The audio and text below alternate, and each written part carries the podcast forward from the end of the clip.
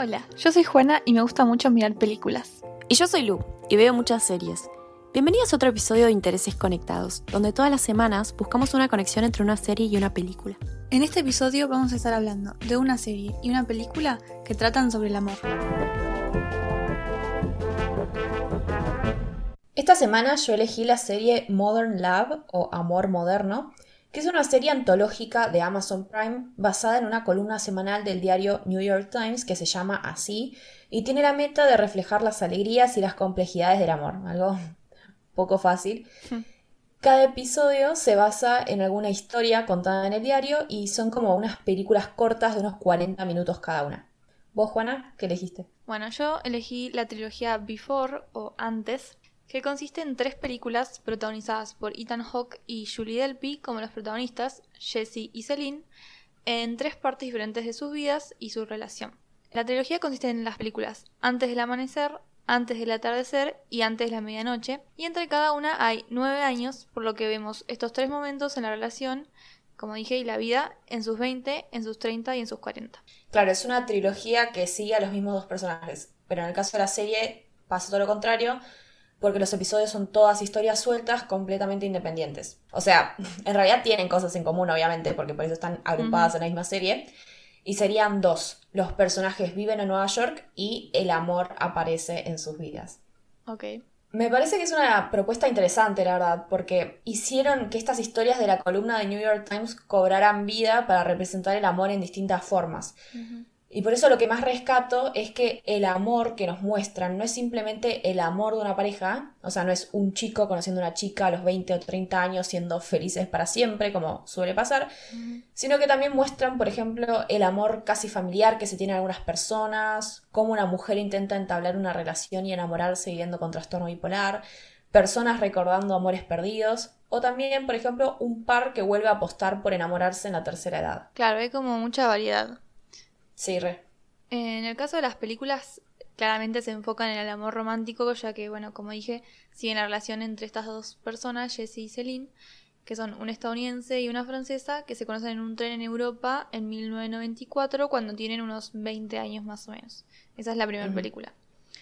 Obviamente hay muchas películas que tratan sobre el amor o relaciones, sobre todo de amor romántico, pero creo que estas películas se destacan para analizar este tema, sobre todo teniendo en cuenta las tres en conjunto. Porque así vemos la evolución de una relación en el tiempo, y mucho tiempo, porque son como 20 años, que es algo que en otras películas no se puede ver, porque suelen terminar cuando la pareja finalmente se junta. Sí, siempre. Esto nos permite ver a la pareja en tres momentos distintos, como dije, no solo de su relación, pero sino también en sus propias vidas. Y para mí lo más distintivo es ver el proceso de una pareja de dos personas súper jóvenes que se enamoran apasionadamente, digamos, y cómo ese amor va mutando en el tiempo y cómo otros aspectos de la vida también afectan la relación porque eh, obviamente cada uno tiene su vida individual además de su relación. Claro. Entonces aporta algo realista al reflejar cómo las relaciones amorosas en la realidad son complejas, cambiantes y que ese amor eh, apasionado que se puede sentir al principio probablemente no va a ser suficiente para mantener una relación a flote en un periodo largo de tiempo y que además probablemente no sea eterno, lo que no quiere decir que el cariño no siga existiendo y las relaciones se tengan que terminar. Por eso dije lo de, la lo de la mutación, porque el amor o el cariño, o como quieran llamarlo, muta y eso no significa que sea mejor o peor. Claro. En ese sentido, creo que la película de las tres que mejor refleja, refleja esto es la tercera, antes de la medianoche. Y bueno, perdón por los spoilers, pero es la única forma de que pueda hablar de la trilogía, obviamente pero es porque es cuando los vemos en sus 40, después de haber estado juntos por 10 años más o menos y con dos hijas. Entonces con esta película creo que se explora qué pasa cuando pasó el tiempo y una relación se vuelve rutinaria, además de la rutina compartida, ¿no? Y tener hijos y tener que hacerse cargo de ellos, los sacrificios que a veces hay que hacer en el plano individual por la relación y por la vida familiar. Claro. Bueno, no es tan terrible el spoiler igual, o sea, se pueden ver y entender. Sí cuando pensamos en amor, siempre se nos viene a la cabeza una pareja teniendo su final feliz, así que las películas por ahí le dan una vuelta de tuerca a esta idea para que sea más realista. Sí. La serie hace algo similar y me parece una buena oportunidad para ver algo distinto, Todos los episodios son bastante diferentes entre sí porque, bueno, obviamente hablan de historias no relacionadas, pero a mí en particular uno de los que más me gustó fue justamente el primero, que retrata el amor entre una chica que vive sola en su departamento de Nueva York y el portero del edificio. Desde el principio, y esto no es un spoiler porque literalmente pasa desde el segundo y se puede ver en el título del, del episodio, podemos ver que tienen una relación bastante importante para ambos. Sin explicar por qué o arruinarles el final, lo que me pareció más lindo, me parece, es que el foco esté en un amor poco convencional y no romántico. Últimamente igual creo que cada vez hay más historias así, ¿no? En las que el final no es que la pareja termina junta, sino que por ahí la relación entre el protagonista y sus amistades se hace más fuerte. Obviamente no digo que la existencia de películas románticas esté mal, ni mucho menos, pero está bueno que haya variedad en la oferta de contenido y que existan otro tipo de historias, para no ver siempre lo mismo.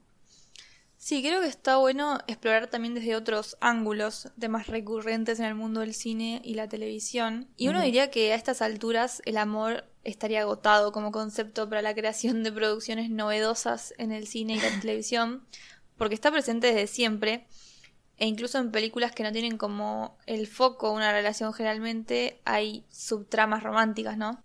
Pero creo que es un tema que no se puede agotar porque nos atraviesa como seres humanos básicamente de tal forma que está presente básicamente en cómo vemos el mundo, y no me refiero a amor romántico, como dijiste, sino amor en general. Ajá. O sea, somos seres sociales y por lo tanto la existencia de un otro es fundamental en nuestras vidas. Nacemos y somos, o deberíamos ser por lo menos, cuidados y amados por un otro, que son nuestros padres, y a partir de ahí nos vamos desarrollando. O sea, además, creo que es un tema que también un poco obsesiona porque es difícil de definir qué es el amor y de racionalizar. Entonces la pregunta por el amor es casi tan antigua como la humanidad misma, me parece.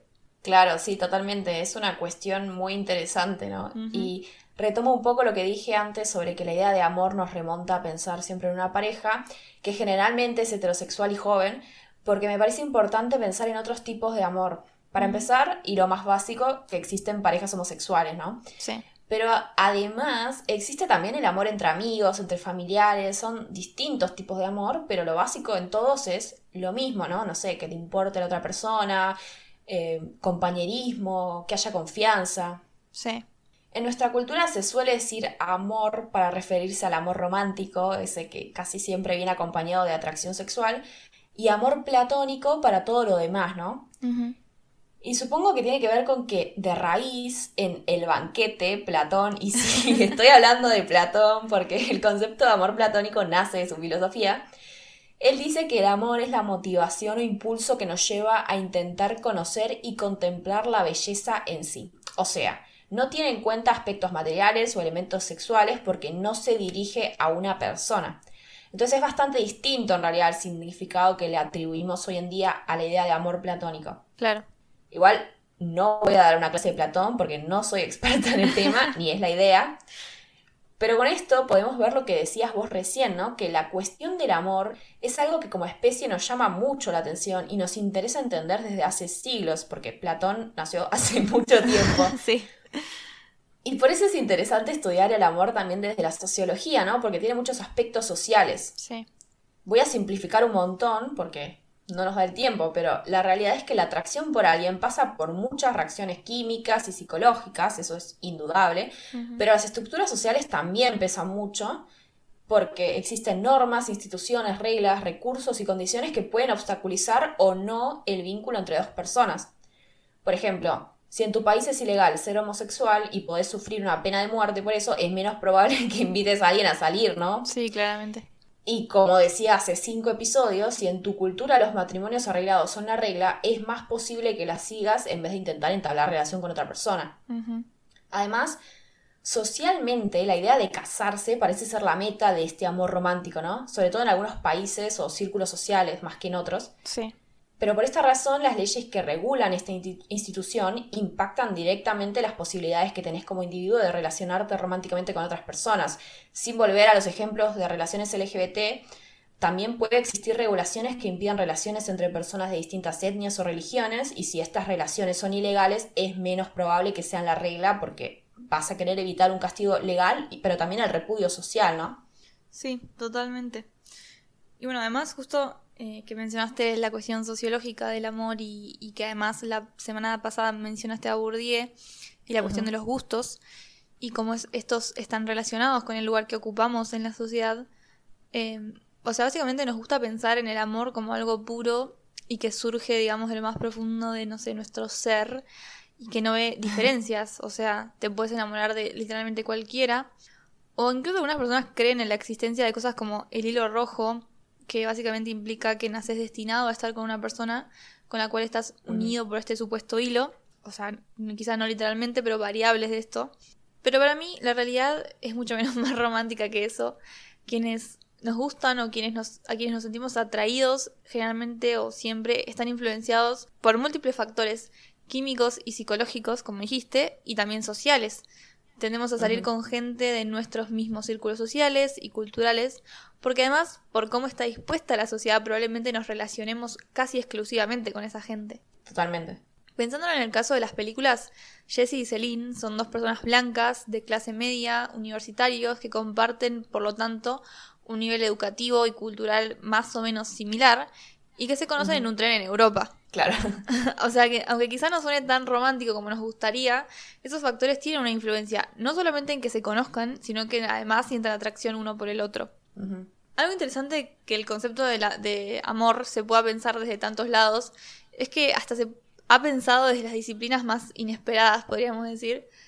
Como por ejemplo, eh, el biólogo Humberto Maturana lo pensó justamente desde la biología, ¿no? Su disciplina y considera que es la emoción fundamental que hace posible nuestra evolución como seres humanos. Ok. O sea, él básicamente lo piensa como una característica de la convivencia humana. Y en ese sentido, está bueno volver a marcar que el amor no es necesariamente romántico, a pesar de que lo primero que se nos viene a la cabeza sea eso.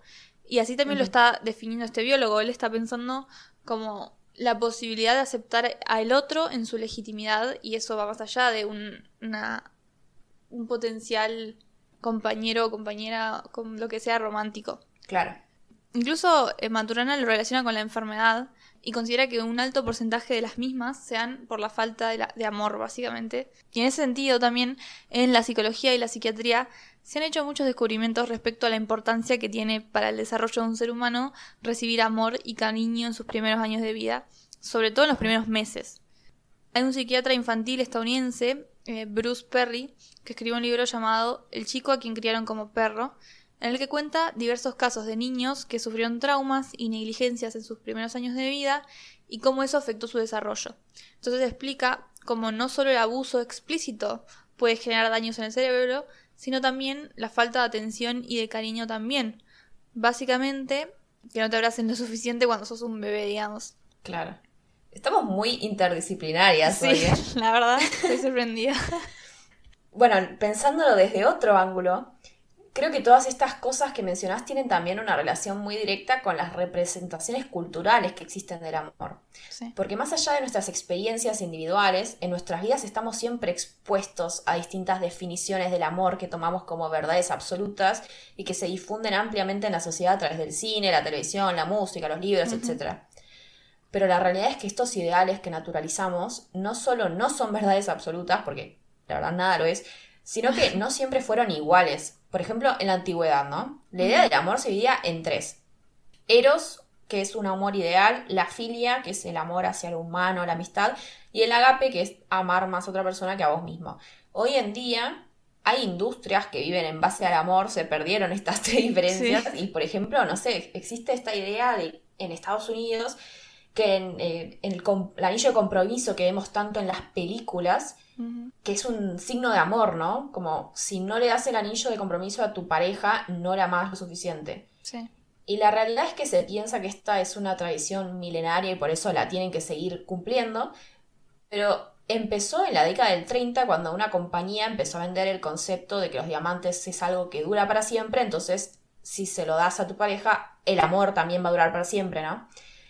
Es una gran movida de marketing que logró que hoy en día haya gente que invierte, no sé, tres sueldos en un anillo. Y ni que hablar de lo que cuestan los casamientos, ¿no? Que es una práctica más global. Sí, re.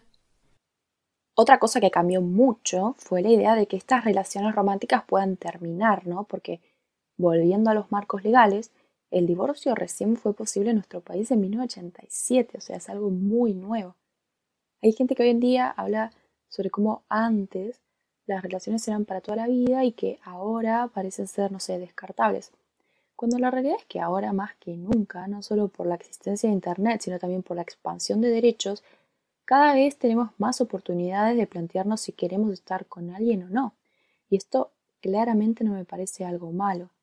Además, estas relaciones de antes duraban para toda la vida porque era ilegal separarse y romantizar esto, pensando que eran todas relaciones amorosas y perfectas y por eso duraderas, me parece ignorar la realidad, la verdad. Bueno, justo que mencionaste esto de la industria del amor con el tema de los anillos, el biólogo que mencioné antes, Maturana, se traslada, podríamos decir, un poco al lado sociológico para hablar de cómo en nuestra cultura occidental se alaba a la competitividad, eh, obviamente algo básicamente relacionado con el capitalismo, lo que para él, o sea, la competitividad, no es una fuente de, de progreso, sino de, es la fuente de una negación al otro. Para este autor, el ansia de poder y control, que se relaciona obviamente con todo esto, es lo que hace desaparecer el amor. Y que existe para él una economización de las relaciones que destruye básicamente el simple goce de la compañía de alguien, ya sea de un amigo, de una pareja, lo que sea, de una persona. Porque justamente la convivencia está organizada según un modelo de negocio económico, obviamente de nuevo del capitalismo.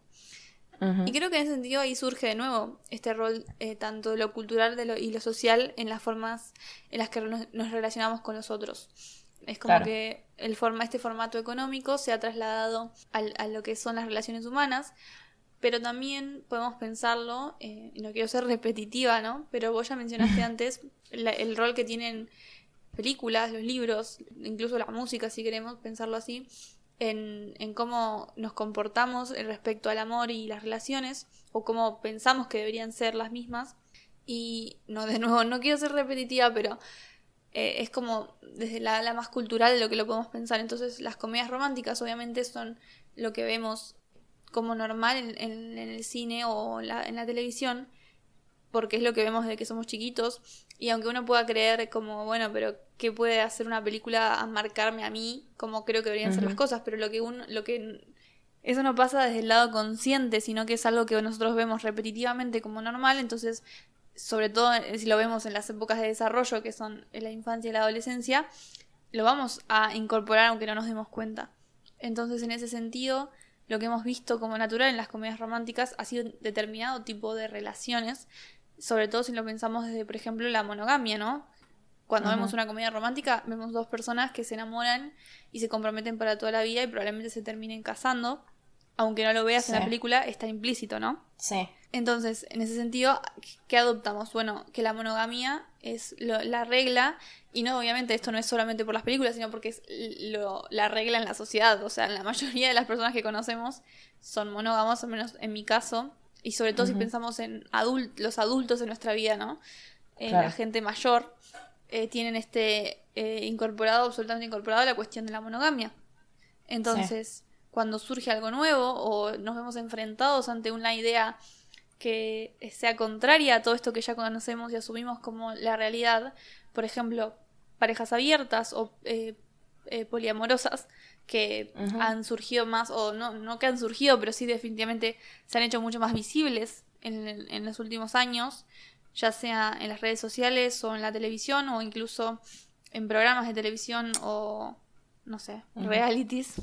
Em, yo creo que eso eh, genera mucho muchas reacciones distintas. Hay gente que lo ve como algo liberador y como algo novedoso en un buen sentido, como sacarnos esas estructuras que, de las que acabo de hablar y poder ver el amor desde otro punto de vista más liberador y menos opresivo, pero también puede generar mucho rechazo porque al haber estado expuestos tanto tiempo a considerar a la monogamia en nuestra sociedad occidental como la regla, eh, que te expongan a algo a lo que no estás acostumbrado, Creo que es una reacción muy humana el rechazo porque probablemente venga desde un lado más de miedo y miedo en el sentido de que te da miedo básicamente que te rompan lo que tenés armado en tu cabeza como lo, real y lo aceptable. Entonces, eh, si bien puede ser una reacción que sea negativa hacia un otro que solamente está viviendo su vida como le parece mejor y no afecta a nadie, en cierto punto es no entendible, pero entendible desde un punto de vista lógico, ¿no? Como es lógico pensar que la gente pueda reaccionar de forma negativa a este tipo de relaciones de las que no está acostumbrado a conocer ni siquiera plantearse para sus propias vidas, ¿no? Bueno, eso que decís me hace pensar en dos cosas. Uno, toda esta base que tenemos en la sociedad de una monogamia y heterosexualidad forzada, básicamente, es base no solo de nuestros comportamientos individuales, por ahí, sino también eh, la base de la sociedad, ¿no? Cómo está construida, porque si te fijas en los marcos legales y económicos de la sociedad occidental en la que vivimos, está basada en que te termines casando y teniendo hijos. Eh, si te fijas, la economía está basada en eso, ¿no? Como la idea como arcaica es separar las tareas del hogar con las de la economía fuera del hogar con tu pareja, unos se encargan de los hijos, otros se encargan de traer plata a la casa. Eh, es como el estado de bienestar one on one, ¿no? Como está pensada así la sociedad desde hace muchos años. Entonces también es muy difícil salir de como sociedad de esas ideas, ¿no? Y después, eh, con lo que decís de lo que vamos naturalizando a través de la cultura, lo que vamos consumiendo como espectadores o audiencia, no solo este tipo de relaciones son cosas que naturalizamos, sino también hoy en día por ahí estamos naturalizando cosas que antes eran causaban escándalo, ¿no? Porque hoy en día por ahí una relación poliamorosa por ahí es un poco escandalosa para algunas personas, pero hace, no sé, un par de años también era escandalosa la idea de una relación interracial.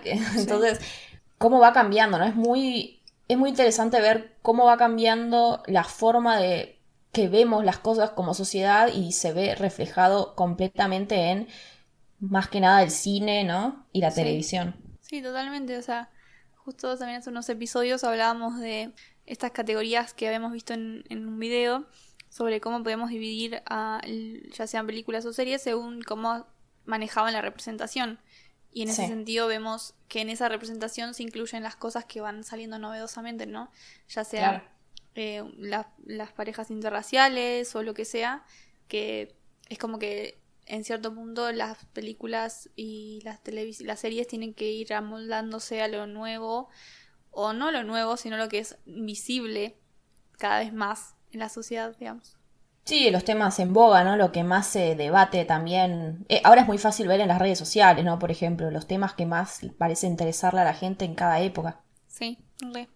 Pero bueno, entonces básicamente si nos ponemos a investigar la cultura, podemos estudiar cómo se piensa lo que sea en cada época. Y así pasa con todo, pero bueno, en el caso del amor y de Modern Love, la serie que había elegido para esta semana, creo que podemos ver cómo se intenta cada vez más reflotar estas ideas estas historias distintas a las más convencionales. Esta serie no desafía el status quo, ni mucho menos. Los personajes son bastante blancos y heterosexuales y convencionales, pero se atrevieron a mostrar historias de amor que no sean iguales a las que vemos siempre y esto ya me parece bastante. Por eso, pasando a explicar qué me pareció a mí personalmente, tengo que decir que la serie me gustó, no todos los episodios de la misma forma, porque algunos me parecieron mejores y otros me aburrieron un poco, pero me parece una serie entretenida y que está bueno mirar si tienen el tiempo. Bueno, en el caso de mí las películas me gustan mucho, la verdad. Eh, me gusta cómo están hechas porque están 100% basadas en el diálogo y obviamente por lo tanto están obligadas a tener buenos guiones porque si no, no servirían. y un dato interesante, o, o quizá no, pero es que los actores que interpretan a Jesse y Celine, como ya dije, Ethan Hawke y Julie Delpy, participaron en la escritura de estos los últimos dos guiones, que está bueno porque, no sé, me imagino lo que debe ser para un actor interpretar un, personaje con en, tres películas y además con la diferencia de edad que hay en cada película, me parece que debe haber sido enriquecedor para el guion que ellos participaran en el mismo. Sí, re. Y bueno, en mi caso no, puedo, no sé si puedo decir que tengo una favorita de las tres, la verdad. Pero creo que Antes del Anochecer, que es la tercera, tiene un gran mérito por el lugar que tiene la trilogía y bueno, como dije, en las vidas de ambos, porque como dije antes, se ve esta exploración eh, de una etapa que en una pareja que es distinta de las que solemos ver en algunas películas, porque como ya dije también, las películas suelen terminar antes de que lleguen a los 40 años las parejitas de que en la película tenían 20. sí. Pero por eso me parece que está buena para pensar cómo no podemos esperar que el amor y las relaciones sean como ese otro tipo de películas. Como a veces no se puede concretar un juntos para siempre, que es lo que nos han vendido también. O que definitivamente no se puede esperar que la pasión inicial de una relación dure para siempre. Y que eso, aceptar eso nos permita apreciar en lo que ese amor inicial se puede convertir, que tenga más que ver con un compañerismo y una comprensión mutua, sobre todo a medida que vamos entrando cada vez más en la adultez, ¿no? Claro, bueno, suena interesante, esta vez prometo ver la trilogía que está recomendando. Bueno, buen momento para pasar a las conclusiones, ¿no? La conclusión uno creo que es que el amor es una construcción social, o sea, no el sentimiento en sí, digamos, sino la forma en la que lo experimentamos, la definición que le damos y lo que esperamos obtener de él. Sí, totalmente. También que hay muchos tipos de amores, no solo el romántico, y todos tienen su propio rol y su propia importancia en nuestro desarrollo como personas, básicamente. Sí, como el ejemplo que nos diste de los bebés. Y como tercera, no hay una respuesta absoluta que pueda definir qué es el amor, y quizás no deberíamos ni siquiera intentar encontrarla, ¿no? Pero es un tema interesante y que se puede analizar desde distintas disciplinas, como estuvimos diciendo a lo largo del episodio, ¿no? Sí, exactamente. Esto es todo por esta semana. Esperamos que les haya gustado. No se olviden de seguirnos en Twitter, arroba interesesconnect. Intereses C-O-N-E-C-T. Y suscribirse en la plataforma donde nos estén escuchando. Spotify, Apple Podcast o YouTube. Hasta la semana que viene.